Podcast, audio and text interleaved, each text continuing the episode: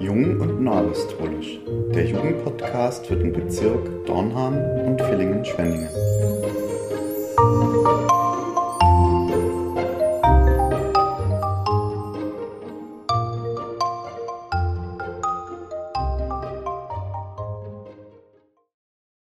Herzlich willkommen, liebe Jugend, zu einer neuen Ausgabe unseres Podcasts Jung und Neuapostolisch.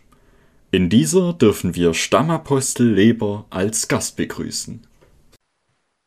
Ja, lieber Stammapostel, mein Bezirksjugendleiter Daniel und ich Fabian begrüßen Sie zu unserem Podcast Jung und Neuapostolisch unseres Bezirks Dornhahn-Villingen-Schwenningen. Zu Beginn stellen sich unsere Gäste eigentlich immer vor, damit die Jugend ja auch weiß, wer da zu Gast ist. Ja, ich denke, dass sich die Vorstellung hier in diesem Fall erübrigt. ähm, als Stammapostel kennt sie im Grunde jeder neuapostolische Christ. Es gibt kein Amt, das einen größeren Arbeitsbereich hat. Und somit sorgt der Stammapostel sich auch um alle Apostelbereiche, um alle Bezirke, Gemeinden, ja, man kann sagen, um jedes Gotteskind. ähm, deshalb würde ich jetzt einfach mit der Frage beginnen, wie Sie die Zeit als Stammapostel erlebt haben, welche Erlebnisse Sie da so besonders geprägt haben. Ähm, ja, äh, Sie können sich vorstellen, diese Zeit als Staubus ist eine sehr intensive Zeit. Man ist praktisch jedes Wochenende unterwegs in einer anderen Gemeinde, meistens auch äh, in einem ganz anderen Bereich, in einer anderen Stadt, in einem anderen Land, in einem Kontinent. Ähm, und ähm, die Eindrücke, die man hat, die sich sammeln, die ja, prägen einen natürlich äh, sehr stark. Man ist dann äh, sehr darauf angewiesen, jetzt in kurzer Zeit diese Eindrücke zu verarbeiten. Das ist natürlich nicht ganz einfach immer. Aber äh, wenn ich jetzt zurückblicke auf meine Zeit als Stammapostel, dann ist doch eines, was mir da im Vordergrund steht. Äh, jedes Wochenende, wenn man in einer Gemeinde ist, sei es eine kleine Gemeinde, eine große Gemeinde, es ist immer auffällig äh, und zu spüren, dass da viel Glaubenssubstanz vorhanden ist. Die natürlichen Verhältnisse sind total unterschiedlich. Wenn ich an Afrika denke, da kommt man äh, zu einer Gemeinde hin, da sind schon äh, draußen Bänke aufgestellt, da sitzen reihenweise Geschwister, da singt ein Chor, da ist die, die, eine große Schar von Kindern, von Jugendlichen. Wenn ich dann auf der anderen Seite denke an Australien oder an Asien, da sind sehr kleine Gemeinden oftmals, aber dennoch auch sehr viel Herzlichkeit, sehr viel Wärme, sehr viel Glauben. Und diesen Glauben zu spüren, das hat mich immer glücklich gemacht. Egal wie die äußeren Verhältnisse sind, das ist das, was ich als entscheidend finde und was immer so eine Brücke da ist zu der jeweiligen Gemeinde. Der Glaube an den Herrn, an seine Gegenwart, der Glaube an die Wiederkunft Christi, der Glaube daran, dass wir alle durch den Heiligen Geist verbunden sind. Ja, das hat sich ja schon mal sehr schön angehört, wie Sie da auch von den Kirchen in Afrika und anderen Kontinenten erzählt haben. Es ist immer wieder schön auch, ja. ja, wenn Leute den Glauben so richtig voller Begeisterung ausleben quasi. Ähm, ja, jetzt haben Sie auch davon gesprochen, dass Sie das auch immer sehr glücklich gemacht hat, denn das auch zu erleben. Jetzt würde ich aber auch gern wissen, ob es vielleicht auch Erlebnisse gab, die Sie sehr traurig gemacht haben. Das ist sicher auch der Fall. insbesondere dann, wenn eine äh, Nachricht kommt, die man überhaupt nicht erwartet hat. Eines äh, kann ich hier als ein Beispiel sagen, denn wenn ich daran denke, ist das auch heute noch erschütternd für mich. Wir hatten in Argentinien den Bezirksapostel Batista. Der war noch relativ jung im äh, Bezirksapostelamt, noch gar nicht so lange tätig. Ich weiß jetzt nicht, wie lange die Zeit war. Aber dann kriege ich eines Tages einen Anruf. Das war dann immer etwas kompliziert. Das musste übersetzt werden, weil ich das Spanische nicht kann. Und dann wurde mir deutlich gemacht, der Bezirksapostel ist überraschend ganz schnell heimgegangen, ist abberufen worden, lebt nicht mehr. Ich kann jetzt noch nachempfinden, wie mich diese Nachricht erschüttert hat. Man stellt unwillkürlich die Frage, lieber Gott, muss das denn so sein? Und äh, man denkt dann darüber nach, welche Folgerungen das dann äh, nach sich zieht. Denn es muss ja dann eine neue Führung da sein. Es muss ein neuer Bezirksapostel gesetzt sein. Es muss dann die Gemeinde auch getröstet werden. Alles Fragen, die sich dann aufdrängen und man weiß im Augenblick gar keine rechte Antwort. Ich kann dann schon sagen, der liebe Gott hat dann die Verhältnisse so gelenkt, dass dann auch sehr schnell ein Nachfolger benannt werden konnte, eingesetzt werden konnte. Äh, aber äh, ich fühle immer noch, wie sehr mich diese Nachricht erschüttert hat. Das war so ein Augenblick, den ich nicht ja nochmal erleben möchte, wenn man das so sagen kann, der mich also sehr tief getroffen hat. Aber wir nehmen auch solche Dinge eben aus Gottes Hand und wissen, dass auch der liebe Gott dann immer wieder Wege aufzeigt, um aus solchen Situationen herauszukommen. Das ist im Prinzip eigentlich auch ein schönes Beispiel. Ähm, solche Situationen natürlich vielleicht nicht solche ganz krassen Ereignisse, aber auch unsere Jugendliche erlebt es ja Tag ein, Tag aus. Man hat einen Arbeitsplatz zugesagt oder eine Partnerschaft ähm, gewollt und geht in die Brüche. Was könntet ihr denn da so als Rat oder aus Ihrem Erfahrungsschatz den Jugendlichen mitgeben? Was macht man denn in solch einer Situation? Ja, äh, eine solche Situation äh, ist natürlich nicht vorhersehbar oftmals.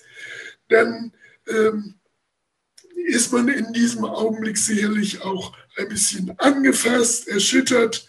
Aber ich gebe erstmal den Rat, dann ja nicht verzweifeln, ja nicht meinen, der liebe Gott habe einen verlassen. Das ist nicht der Fall sondern dann gerade mit dem lieben Gott sprechen ihn fragen und sagen, lieber Gott, ich stehe hier, bin ganz hilflos, weiß nicht, wie es weitergeht. Jetzt brauche ich Wegweisung von oben. Zeig mir doch mal, in welcher Weise es weitergehen kann. Lass mich erfahren, dass du dennoch im Regiment bist und die Dinge in deiner Hand hältst. Und dann ist es immer meine Erfahrung gewesen, dass der liebe Gott sich zu einer solchen ehrlichen Bitte bekennt. Das passiert nicht auf Anhieb, dass man sofort die Lösung hat, aber das Herz wird ruhig, man wird dann auch wieder äh, äh, Vertrauen, voller Vertrauen in die Zukunft sehen können und dann in Ruhe überlegen, wie es weitergeht. Der liebe Gott erweckt dann die Gedanken, die dann zum Segen dienen. Das ist meine persönliche Erfahrung und ich bin sicher, dass jeder äh, Nerbstolische das auch so erleben darf. Ja, das waren schon sehr motivierende Worte auch. Es gibt immer wieder ja, Jugendliche, die in solchen Situationen sind, auch ja, wo halt einfach enge Verwandte auch zum Teil direkt äh, in der Familie auch hier Verluste erleben müssen. Jetzt würde ich aber wieder gerne auf Sie nochmal Bezug nehmen. Inzwischen sind Sie ja über neun Jahre im Ruhestand. Nächstes Jahr ist das zehnjährige Jubiläum. Ähm, wie verbringen Sie Ihren Ruhestand denn so? Denken Sie vielleicht auch oft an Ihre aktive Zeit als Stammapostel oder generell als Amtsträger zurück? Ähm, zunächst mal, wie verbringe ich meine Zeit? Ja, ich genieße es, mit meiner Frau zusammen zu sein.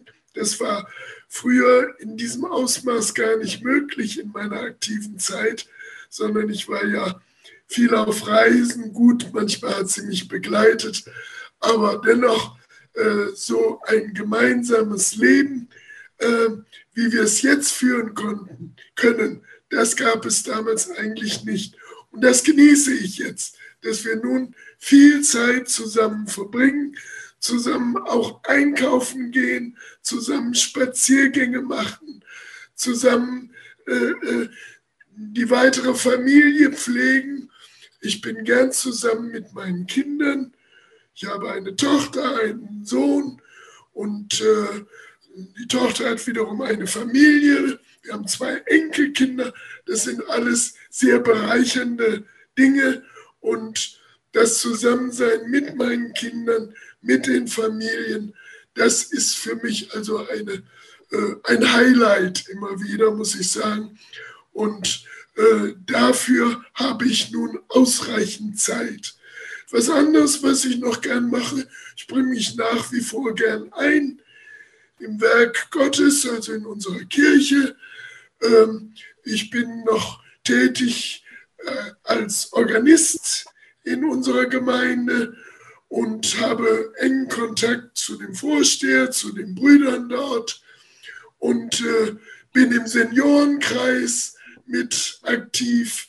Also alles das, was sich in der Gemeinde so anbietet, da mache ich gern mit und das empfinde ich auch als sehr bereichernd und äh, äh das muss ich sagen, das erfüllt meine Zeit doch äh, sehr weitgehend. Gerade wenn ich an die Musik denke, da muss man sich dann auch vorbereiten auf die Einsätze als Organist. Oh ja, da versuche ich dann schon eben das so zu gestalten, dass die Geschwister auch Freude haben, dass man eben auch solche Dinge vorträgt, die die Geschwister aktiv verfolgen können und versuche auch meine Fertigkeiten noch zu verbessern. Also es gibt auch im Ruhestand dann noch manches, was man tun kann, was ich auch sehr gerne tue.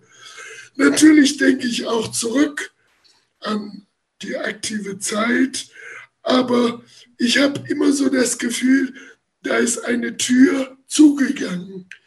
Es ist nicht so, dass ich jetzt so nun äh, stundenlang darüber nachdenke, wie das früher war, sondern jede Zeit hat ihre Höhepunkte. Die aktive Zeit hatte ihre Höhepunkte. Und jetzt diese Zeit hat auch ihre Freuden. Und äh, die genieße ich und bin also sehr auf die Gegenwart fixiert, dass man dann hin und wieder nochmal in Erinnerung ruft, weißt du noch, wie das damals war, gerade in den Kontakten mit äh, Bezirksaposteln oder Aposteln, die zu meiner Zeit auch aktiv waren. Naja, das ist sicher richtig. Aber wie gesagt, eine Tür ist zugegangen und wir sind als Neuapostolische, so sehe ich das ein bisschen, auch gegenwartsbezogene Menschen und freuen uns über die Gegenwart und haben immer den Blick auf die Zukunft gerichtet. Jetzt haben Sie in Ihrer aktiven Zeit äh, viele große Festgottesdienste erlebt mit vielen Handlungen, Amtseinsetzungen, Segnungen. Und ich denke, da haben Sie auch bestimmt immer wieder besonders erlebt, wie nahe einem der liebe Gott ist, wie er Dinge lenkt, wie er Gedanken in Ihnen erweckt, auch was er mit dem Amt alles beinhaltet. Ich denke, jeder Stammapostel Gottesdienst ist voller Erwartungen. Wenn ich mir das vorstelle, ähm, glaube ich, würde unter diesem Druck zerbrechen, sage ich, möchte ich mal fast sagen. Und jetzt sitzen sie in ihrer Gemeinde und müssen ein müssen in Anführungszeichen ihrem Priester oder Vorsteher zuhören. Und ja, das sind ehrenamtliche Seelsorge, die geben ihr Bestes, aber haben halt auch ihre Ecken und Kanten, mangelt manchmal vielleicht die Zeit. Und wie erleben Sie denn so Ihre persönliche Gottesdienste? Ja, Sie haben natürlich völlig recht. Die Gottesdienste sind auch unterschiedlich. Aber ich bin bemüht, aus jeder Predigt etwas für mich mitzunehmen. Und wenn man das so äh, mit diesen Gedanken angeht, dann ist es auch so, dass der liebe Gott da äh, Impulse gibt. Also ich kann wirklich sagen, so gut wie aus jedem Gottesdienst nehme ich etwas mit, das mich bei einem Gottesdienst näher anspricht als ein anderer, will ich auch gern zugeben. Das ist halt so menschlich. Aber wie gesagt, ich versuche auch aus jedem Gottesdienst etwas mitzunehmen äh, und äh, äh, wie wir auch oder wie ich auch erlebe, dass in manchen zufälligen Dingen, die man liest oder die man hört, manchmal ein Impuls da ist, der äh, mich weiterführt. Das ist auch im Ruhestand noch unverändert so. Ich habe vor einiger Zeit, fällt mir gerade ein, mal eine Traueranzeige gelesen und da schrieb ein Amtsträger, dessen Frau heimgegangen war, ihr Leben war geprägt von Liebe. Liebe zu Gott und zu den Geschwistern. Diese Ausdrucksweise, ihr Leben war geprägt, das hat mich wie ein Blitz getroffen in der Seele, muss ich sagen. Ich habe mir gesagt, darauf wird es am Tag des Herrn ankommen.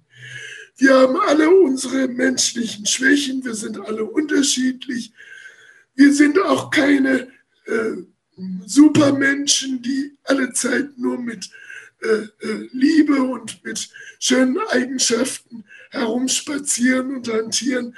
Aber wenn unser Leben geprägt ist von der Liebe zu Gott, von der Liebe zu den Geschwistern, wenn diese Prägung da ist, dann ist es gut. Das ist das, was der liebe Gott an seinem Tage sehen will. Und so erlebt man immer wieder etwas, was einen weiterbringt, was einen glücklich macht, wo man auch Impulse für sein eigenes Handeln empfängt. Also ich bin sehr zufrieden, auch in meiner Gemeinde.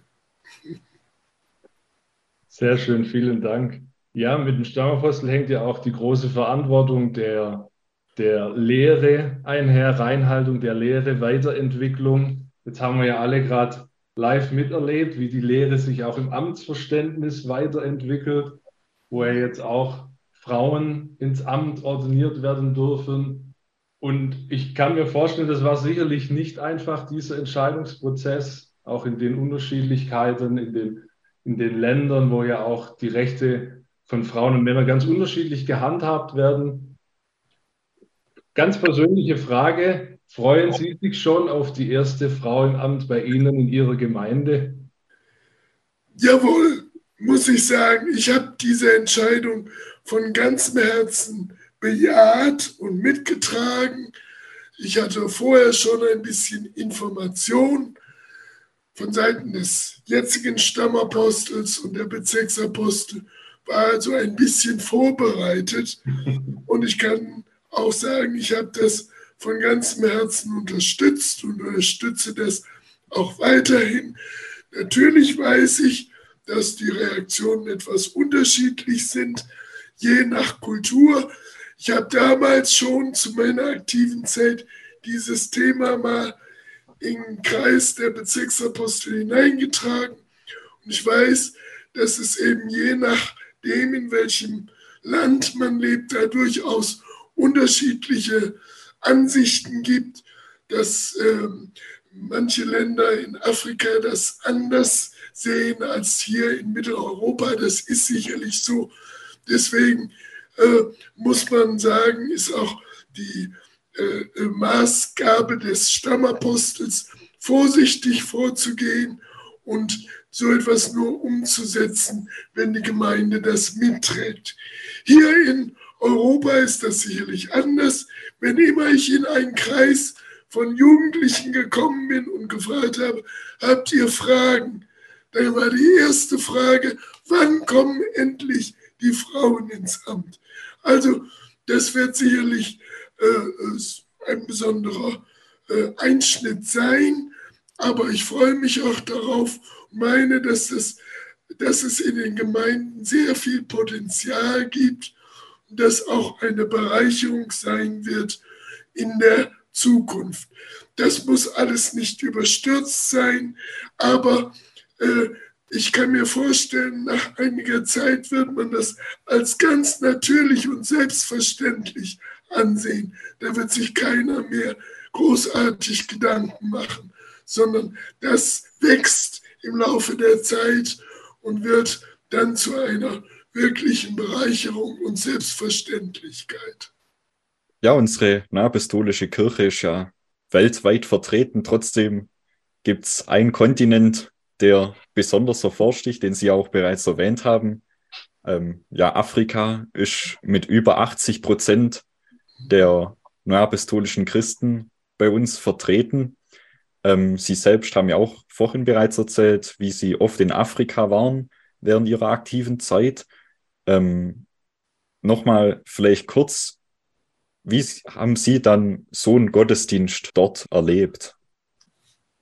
Ja, ich muss sagen, also äh, die Verhältnisse in Afrika sind natürlich auch wiederum unterschiedlich, aber in vielen Gegenden ist es so, dass eine Begeisterung und Freude da ist, ja, die also über das Maß hinausgeht, das wir als äh, Mitteleuropäer so kennen. Also ganz besonders äh, steht mir Südafrika vor Augen, Kapstadt, wenn man da in der großen Kirche dort zusammen ist.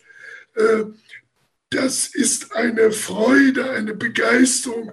Da ist natürlich auch das Musikalische auf einem Top-Level und äh, äh, das klingt mir immer noch in den Ohren, wenn ich daran zurückdenke.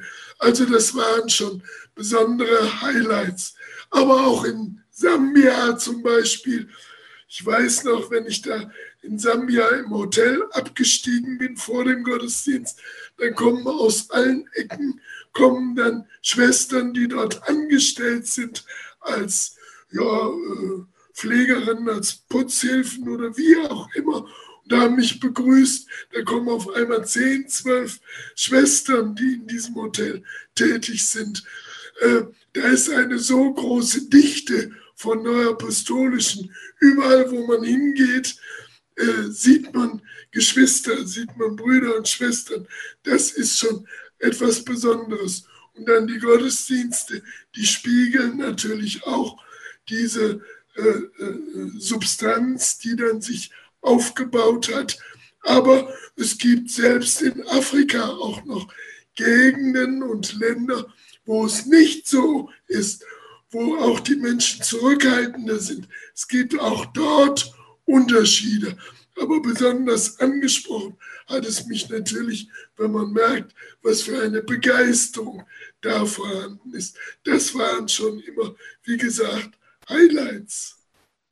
Ja, ich selbst fand es auch immer einfach faszinierend und schön, ähm, wie begeistert und freudig die Geschwister aus Afrika and und anderen Kontinenten natürlich auch ähm, beim IKT oder auch jetzt beim IJT 2019 ihren Glauben repräsentiert haben. Das, ja, da hat sich einfach die Begeisterung auch, muss ich aus meiner persönlichen Sichtweise sagen, direkt auf mich übertragen. Das, die Freude hat sich direkt nochmal um ein Vielfaches erhöht. Trotzdem ging IKT war ein Wochenende, IoT war ein Wochenende. Wie können wir Jugendliche hier in Europa uns vielleicht auch langfristig und intensiver, so wie die anderen Glaubensgeschwister, für den Glauben eben begeistern lassen? Ja, also ein Patentrezept gibt es für Ihre Frage wohl nicht. Aber wichtig ist, das ist meine Erfahrung, so wenn ich zurückdenke an mein Leben als Jugendlicher und wie ich hineingewachsen bin in die mancherlei Aufgaben. Wichtig ist in allen Verhältnissen die Verbindung äh, zur Kirche, zu den Brüdern zu äh, behalten, zu pflegen und sich im Werk Gottes auch zu betätigen. Es ist ganz natürlich, dass Jugendliche erstmal ihren Weg finden müssen. Ich habe auch im Anfang so als 15-, 16-Jähriger äh, äh, meinen Weg finden müssen und war nicht immer von vornherein hellauf begeistert von äh, dem, was ich im äh, meinem Umfeld gehört habe, im Jugendkreis und äh, von den Amtsträgern. Aber äh, wichtig ist bei allem, was man so durchmacht und was man erlebt, eben die Verbindung zur Gemeinde nicht aufzugeben. Gerade jetzt in dieser Situation ist das vielleicht noch mal schwieriger durch Corona, ist vielleicht hier und da doch ein bisschen Abstand gekommen. Ich rufe alle auf, alle Jugendlichen, äh, lasst es nicht zu, dass dieser Abstand bleibt oder sich gar vergrößert, sondern zurück zum Herrn. Äh, es ist lebensnotwendig für uns als Gotteskinder, die Verbindung zum Herrn zu pflegen, in der Gemeinde unseren Platz auszufüllen. Bei Fragen, bei Problemen wendet euch an eure Segensträger, an die äh, Brüder, denen ihr vertraut, besprecht das mit ihnen. Man kann gern auch seinen Zweifeln Ausdruck verleihen. Man kann gern auch mal schildern, was eine Mühe macht, aber nicht aufgeben. Aufgeben ist immer das Todesurteil sozusagen, dann geht es nicht weiter. Aber solange man dabei bleibt und die Verbindung zum Herrn aufrechterhält, da gibt es dann auch wieder Wege heraus aus einer Misere, da wird es dann auch wieder besser. Der Herr bekennt sich dazu. Das kann ich jedem Jugendlichen zusagen aufgrund meiner eigenen Erfahrung dass wir unterschiedlich sind. Der eine ist schneller begeistert als der andere. Das ist so. Aber lasst euch ruhig mal anstecken, auch von der Begeisterung, die man hier und da erlebt. Und noch etwas kann ich sagen aus meiner persönlichen Erfahrung, was mir sehr geholfen hat. Ich war als Jugendlicher, ich war noch keine 20 Jahre alt, war ich mal ein Jahr in Kanada, in der Gemeinde in Kitchener. Und äh, diese Zeit hat mir sehr geholfen, muss ich sagen, mal in ein äh, fremdes Land zu kommen unter ganz anderen Verhältnissen, keinen zu kennen eigentlich. Man steht da ein bisschen allein, hilflos da und dann die Bindung an die Gemeinde zu erleben zu sehen auch, dass viele einem helfen wollen und ein mir Hand reichen. Das war für mich ausschlaggebend dafür, dass ich doch gesehen habe, dieser Glaube ist etwas wert, die Gemeinschaft mit den Brüdern und Schwestern da. Und äh, das gebe ich jedem so mit. Äh, werft etwas nicht weg, was nachher doch eine so große Bedeutung haben kann. Es ist schön, wenn man feststellt, wie wichtig die Gemeinschaft ist, auch gerade mit Jugendlichen in einer Gemeinde oder in einem Bezirk. Ja, der zentrale Punkt unseres Glaubens, was ja auch uns, uns Glaubensgeschwister alle verbindet, ist ja auch die Wiederkunft Jesu Christi, was wirklich wir alle gemeinsam vor Augen haben, was alle unser gemeinsames höchstes Ziel auch ist. Ähm, nun ist aber ja bei uns Jugendlichen so, wir haben noch ein Leben vor uns und haben ja auch somit noch viele weitere Ziele im irdischen. Wie haben Sie das in Ihrer Jugend gemacht, die Wiederkunft Jesu Christi immer als zentrales Ziel Ihres Lebens anzustreben? Ja, äh, das ist tatsächlich natürlich ein Prozess. Ich muss zugeben, auch als ich konfirmiert wurde oder dann äh, in die Jugend kam und mich dort bewegt habe, es war nicht immer so, dass das Warten auf die Wiederkunft Christi so ganz zentral in meinem Leben stand. Sie haben schon darauf hingewiesen, mit Recht, das ist äh, natürlich auch so, dass man als junger Mensch äh, auch persönliche Ziele hat, beruflich, privat. Und ich denke, äh, der liebe Gott weiß das auch, wenn ich das mal so profan sagen darf. Das ist ein ganz natürlicher Vorgang. Wichtig ist aber, erstens, die Verbindung zur Gemeinde nie abreißen lassen, in der Gemeinde bleiben und sich nach Möglichkeit im Werk des Herrn zu betätigen, seinen Platz auszufüllen, je nach den Begabungen, die man hat. Als Sänger, vielleicht in der Musik oder auch im Kreis der Jugend, in Gesprächskreisen, was es auch immer ist. Sich betätigen, mitmachen, die Gemeinschaft pflegen. Dann wächst im Laufe der Zeit auch die Erkenntnis und dann auch das Verlangen, auf ewig beim Herrn zu sein, also die Bereitschaft auf den Tag des Herrn. Das ist ein Prozess, der eine ganze Zeit sicherlich braucht, aber äh, wenn man das so ernsthaft tut und dann bei den lieben Gott auch immer um Wegweisung bittet und ihn darum äh, bittet, dass er einem doch äh, Glaubenserfahrungen auch schenken möge, dann geht der liebe Gott daran nicht vorüber, sondern wird man im Laufe der Zeit auch immer fester. Diesen Vorbereitungsprozess, den Sie jetzt gerade beschrieben haben, man hört es ja eigentlich auch oft im Gottesdienst, ähm, in der nächsten Liebe tätig sein und die Liebe ist ja auch das Zeichen. Ähm, ich habe das auch schon oft in Gesprächen gehört und auch mir selber schon viele Gedanken gemacht was heißt denn das eigentlich, die Liebe zum Herrn? Ähm, dann, dann hört man ja auch immer wieder, die, es muss die Sehnsucht nach dem Herrn sein. Ja, dann kommen auch immer wieder Jugendliche zu mir und sagen, naja, also ich spüre da gar nichts. Da, im Vergleich zu meinem Partner, da komme ich jetzt nicht irgendwie in Schwingungen meines Herzens. Was sagen Sie denn, solche Jugendliche? Und, und was kann man denn tun, dass, dass das auch nicht zur Last wird, sondern eher zu einer Freude? Mhm. Ja, äh, Sie haben natürlich recht, es ist äh, natürlich auch äh, eine etwas andere Ebene. Man kann die Sehnsucht auf den Tag des Herrn auch nicht befehlen oder, oder irgendwo äh, künstlich hervorrufen, sondern das ist etwas, was im Laufe der Zeit wachsen muss. Meine Erfahrung ist, und ich bin sicher, dass viele andere das auch so bestätigen können.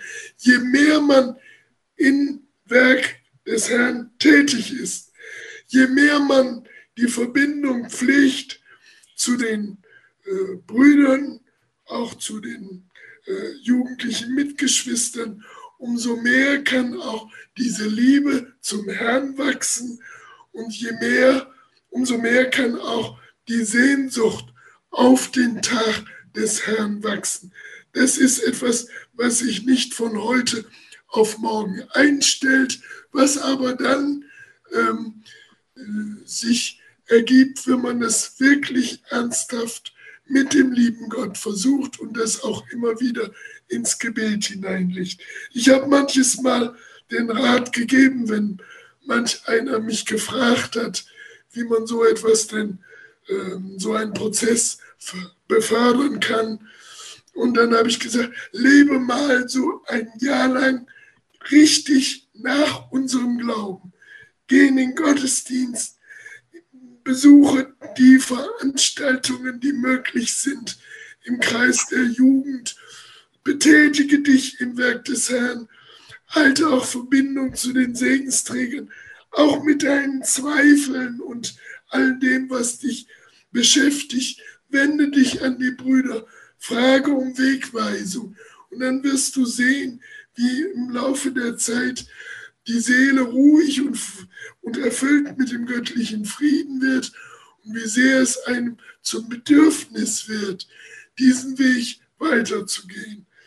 Das ist so eben das, was ich jedem empfehlen würde. Wie gesagt, ein Patentrezept so gibt es nicht, aber wenn man das so ernsthaft tut und immer wieder alles ins Gebet hineinlegt, dann lässt einen der liebe Gott auch das immer wieder erleben.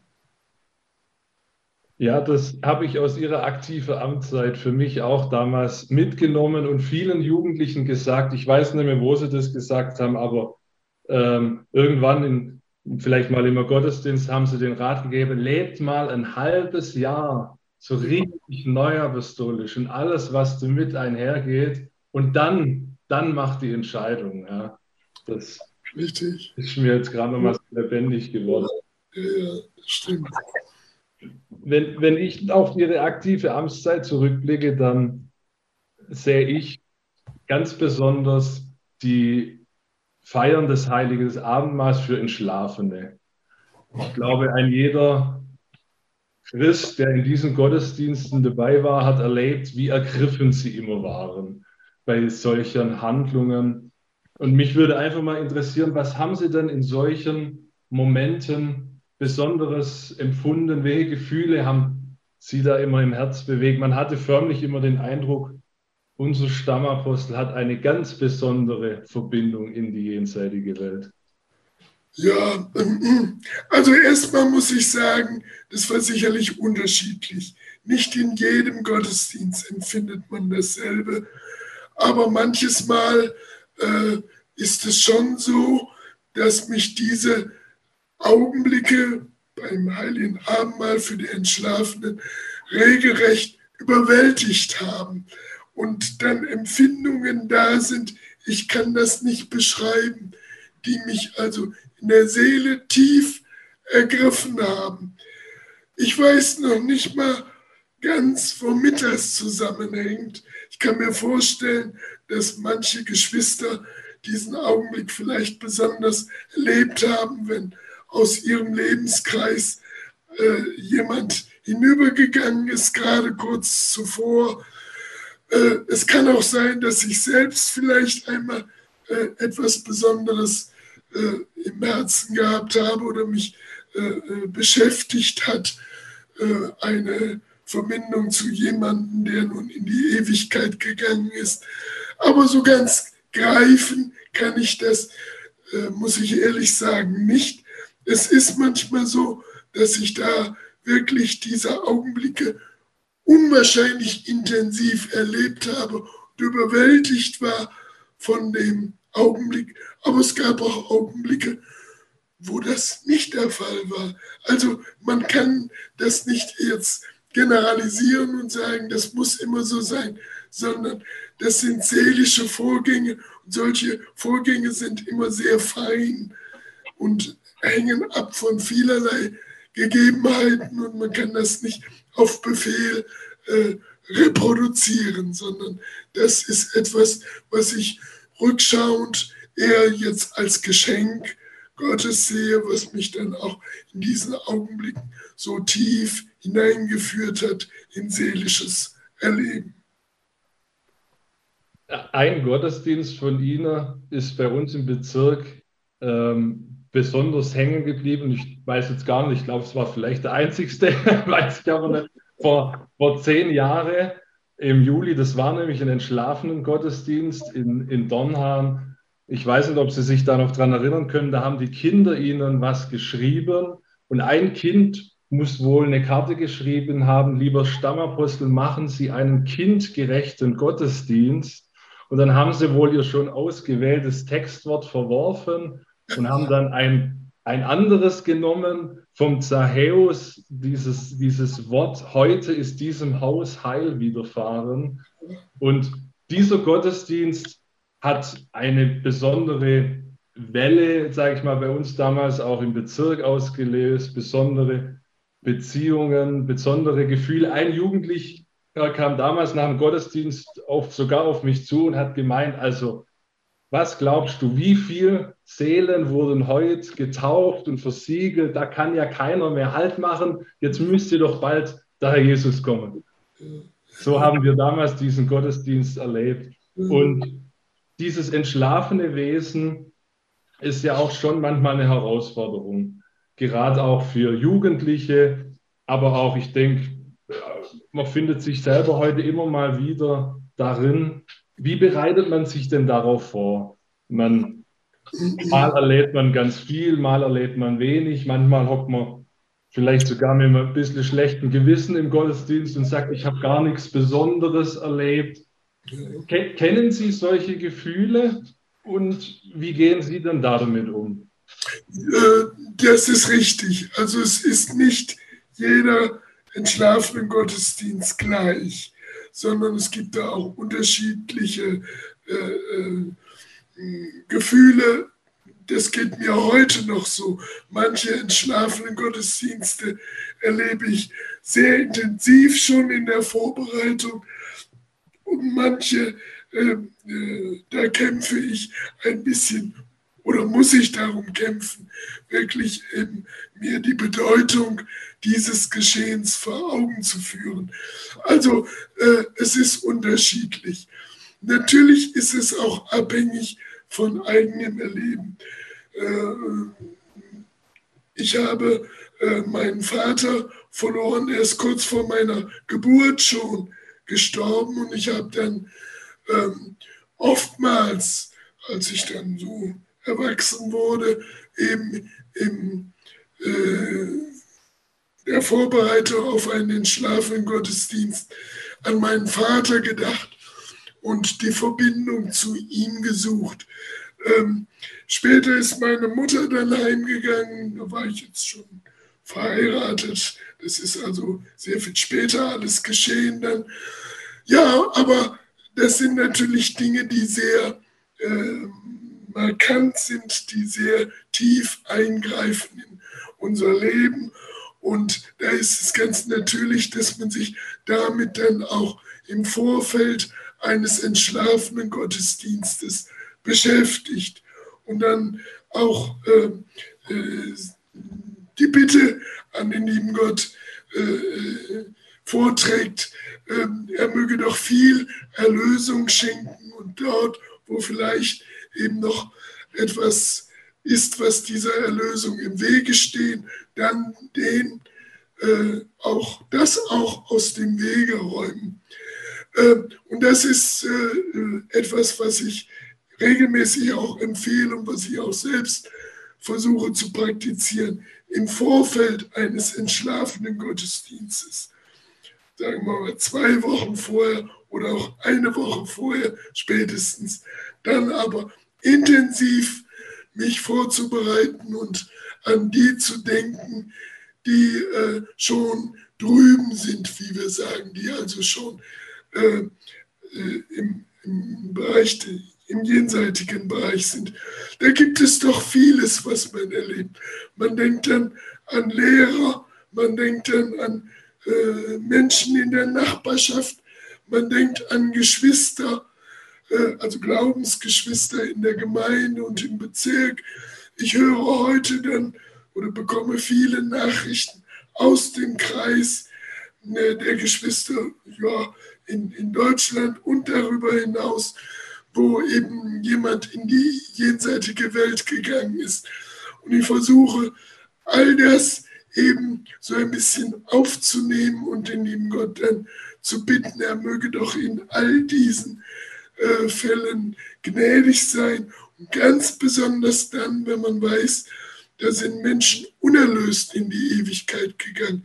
Sicherlich steht uns nicht zu, äh, das zu beurteilen und in vielen Fällen wissen wir es oft wohl auch gar nicht. Aber äh, wenn wir wissen, dass jemand eigentlich äh, an ewigen Dingen völlig vorübergegangen ist, gar keine Beziehung dazu hatte, dann müssen wir schon davon ausgehen, dass ein solcher dann eben nicht erlöst ist, sondern eben auch noch gebunden in seinen äh, Dingen, die er hier auf Erden praktiziert hat. Und dann ist es äh, mein Anliegen, das besonders noch ins Gebet hineinzulegen und den lieben Gott zu bitten, er möge doch Gnade schenken und solchen auch den Weg zum Alter bereiten. Also viel Beschäftigung damit, möglichst auch an Einzelschicksale denken. Nicht zu so sehr einfach nur zu sagen, lieber Gott, hilf allen Unerlösten. Sicherlich können wir nicht alle im Einzelnen äh, erklären und wissen auch nicht um alle Verhältnisse.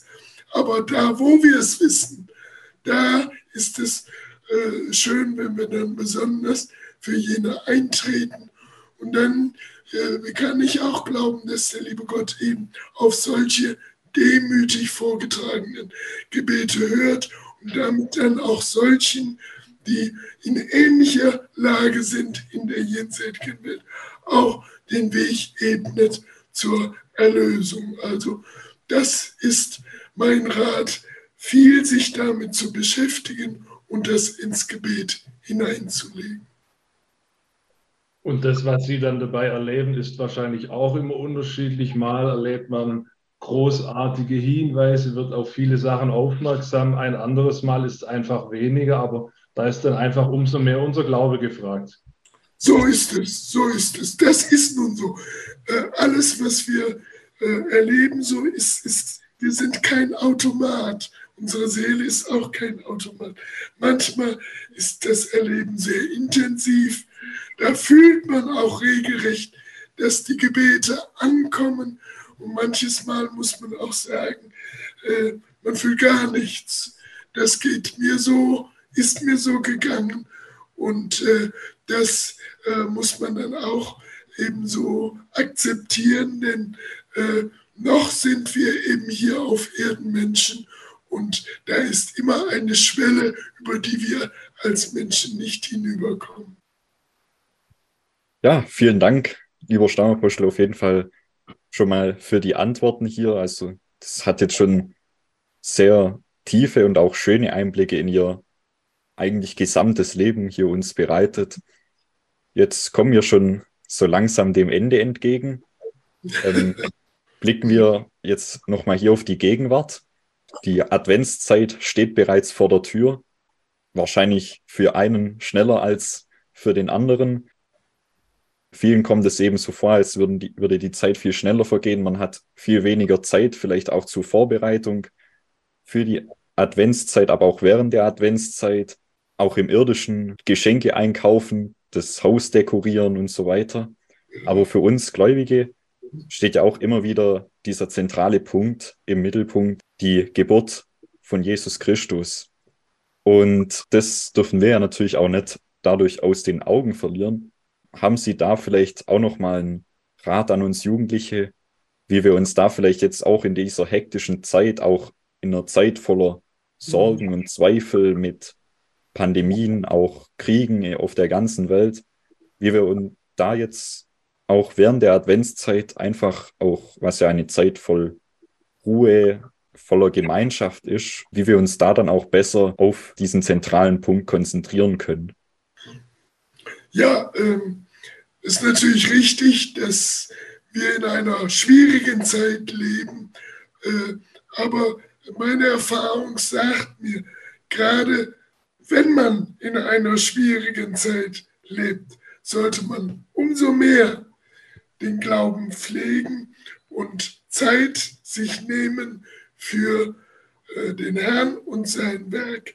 Und wenn man das wirklich diese Absicht hat sich davon nicht abbringen lässt, dann lässt es der liebe Gott auch gelingen.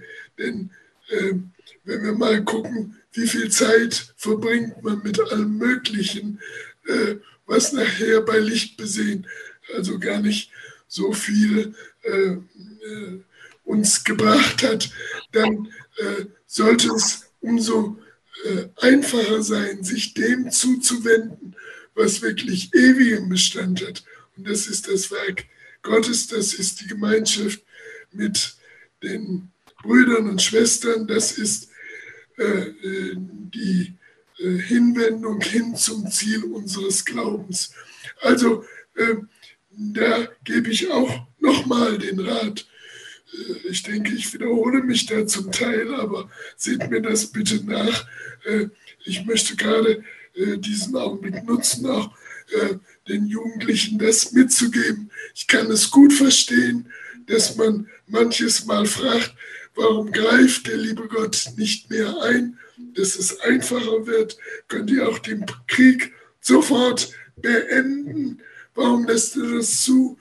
Ähm, Schlaues Schneider sagte, wir wissen es nicht, äh, aber es ist sicher, der liebe Gott hat es so zugelassen und greift nicht ein. Aber das war auch schon zu alter Zeit so. Wenn ich daran denke, wie Jesus geboren wurde, da berichtet die Heilige Schrift, dass die Kinder alle ähm, bis zu einem gewissen Alter durch den Befehl des Herodes dort ums Leben gekommen sind. Grausam! Man kann sich äh, äh, das kaum vorstellen. Äh, warum hat der liebe Gott das nicht verhindert? Der liebe Gott hat aber sehr wohl äh, dafür gesorgt, dass Jesus bewahrt geblieben ist. Das Jesuskind, indem es in ein anderes Land äh, geleitet wurde durch einen Traum äh, und Josef dann und Maria äh, ins äh, Nachbarland gezogen sind. Also äh, so ist meine Erkenntnis auch, trotz allem, was wir erleben müssen, der liebe Gott ist dennoch äh, immer da, um Einzelnen eben zur Seite zu stehen und diejenigen, die ihm vertrauen, sie zu bewahren und ihnen das zu geben, was sie brauchen. Wichtig ist, nicht aufzugeben. Nochmal meine Mahnung an alle und meinen Wunsch, äh, sprecht mit euren Zweifeln oder über eure Zweifel mit euren Segensträgern. Lasst euch mit den Amtsträgern eures Vertrauens ein auf äh, äh, Gespräche, die euch weiterführen, die euch auch Wegweisung geben. Äh, und lasst es nicht zu, dass der Glaube zerstört wird. Wenn man etwas aufgegeben hat, dann ist es immer schwer, wieder einen Anfang zu finden. Lasst das nicht zu, sondern bleibt beim Herrn. Jetzt gerade in der Adventszeit gibt es viele Möglichkeiten, vielleicht auch in dem musikalischen Bereich oder in dem Bereich äh, äh auch hm, des Mitchristentums, dass man eben andere äh, auch eine Freude bereiten kann. Ich kann mich erinnern, wir haben viele jahrelang also ein Singen gemacht im äh, äh, Altersheim, in sonst, bei sonstigen Institutionen und waren dort. Und das hat so viel Freude gemacht, äh, dass ich heute noch gerne daran zurückdenke. Leider lässt es meine Stimme jetzt nicht mehr zu, dass ich singen kann, aber äh, das waren immer besondere Augenblicke und Freude zu geben, Freude zu schenken, das macht gerade auch die Adventszeit reich und denkt eben nicht nur an eure Familie, sondern denkt auch die an die, die bedürftig sind, die in diesen Verhältnissen vielleicht auch besonders geplagt sind. Und da kann so eine Stunde, manchmal nur eine halbe Stunde, kann so viel Seligkeit bewirken und geht daran bitte nicht vorüber, sondern nehmt euch die Zeit dafür. Alles Gute wünsche ich dafür auch jedem einzelnen Jugendlichen. Das war jetzt nochmal ein schöne, schöner Rat. Ich, ich hatte eigentlich noch die Frage, das ist so eine alte Geschichte, der Herr Jesus ist geboren, man weiß es ja eigentlich, man kennt die Geschichten. Wie macht man denn das lebendig? Und jetzt haben Sie so schön eigentlich ja gerade die Antwort gegeben, in der tätigen Nächstenliebe auch für andere da zu sein. Auch so kann man den lieben Gott erleben, weil oft ist halt so, ja, die alten Geschichten begeistert äh, die Jugend und die nicht mehr so. Und dann stellt man ja die Frage, ja, was können wir denn konkret machen? Ja. Jawohl, jawohl, da kann man immer etwas finden. Und äh, äh, wenn man mal über die äh, äh, Grenzen der eigenen Gemeinde etwas hinausblickt, vielleicht auch im Bezirk mit dem Bezirksjugendbeauftragten, äh, etwas Gemeinsames arrangiert.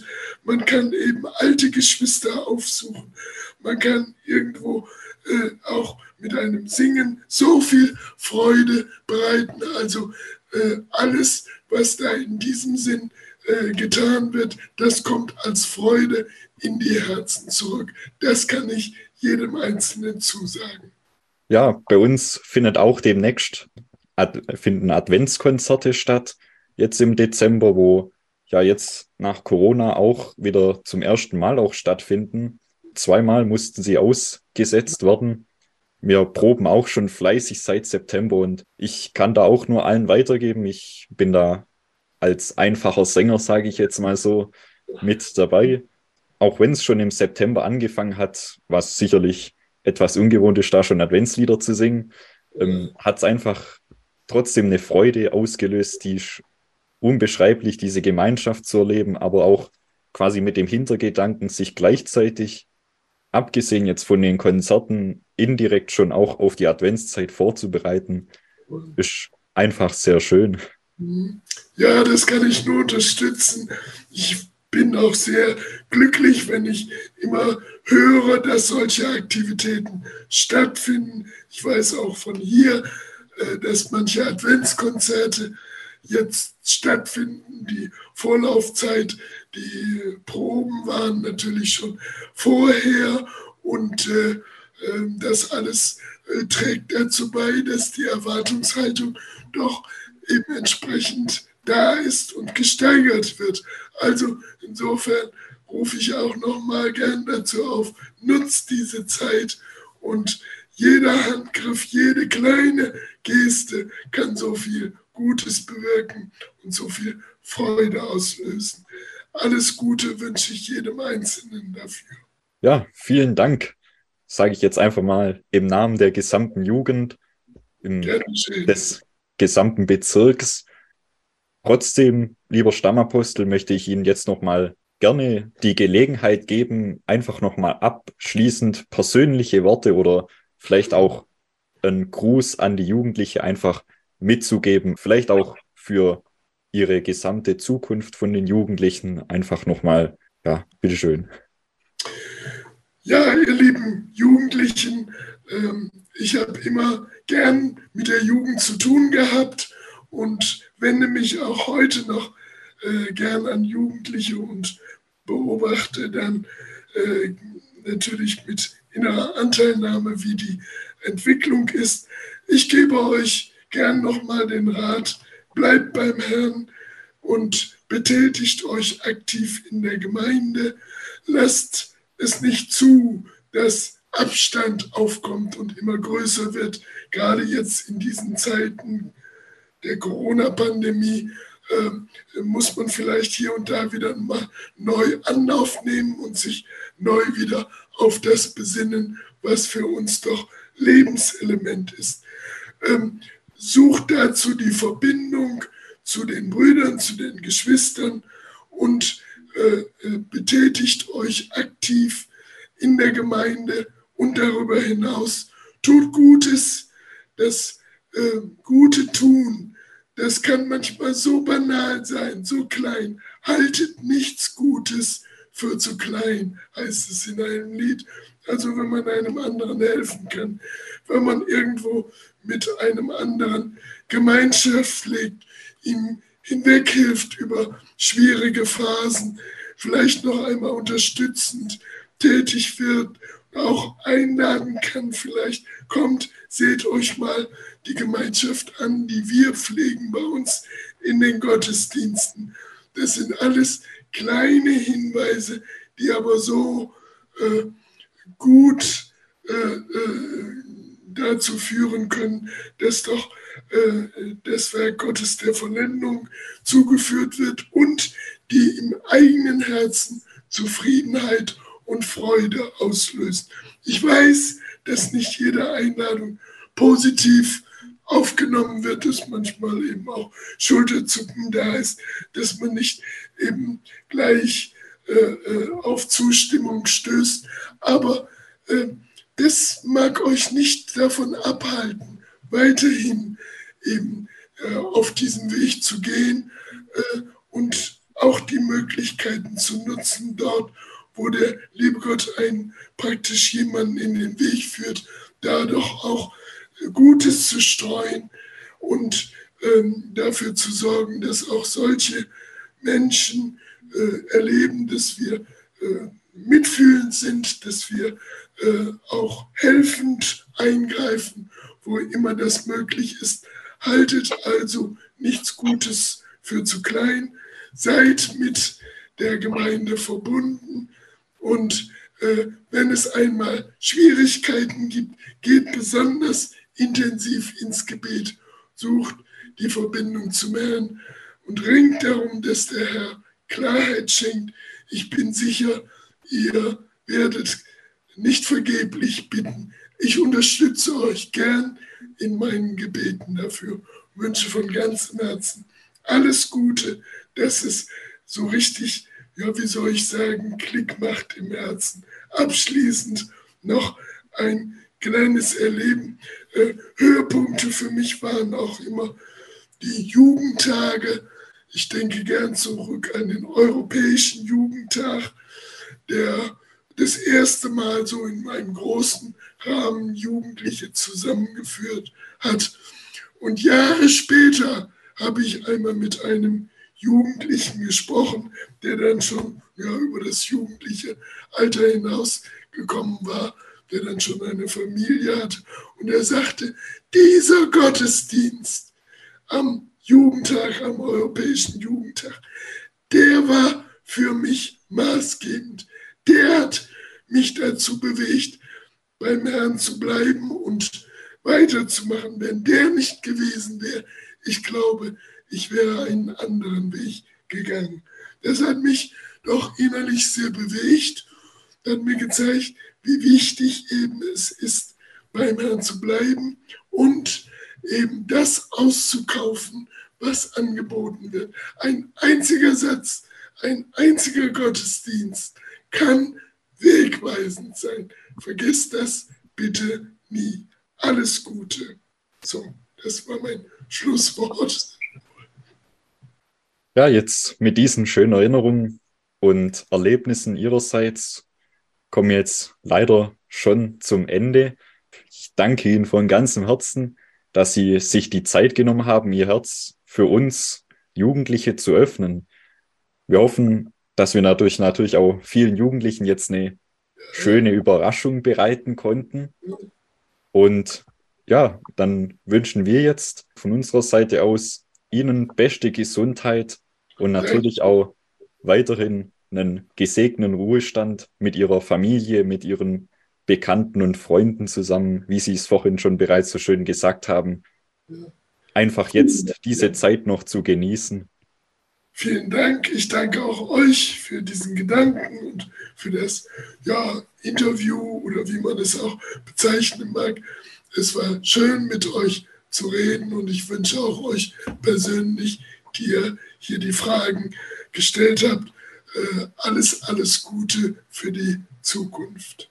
Sage nochmal Dankeschön.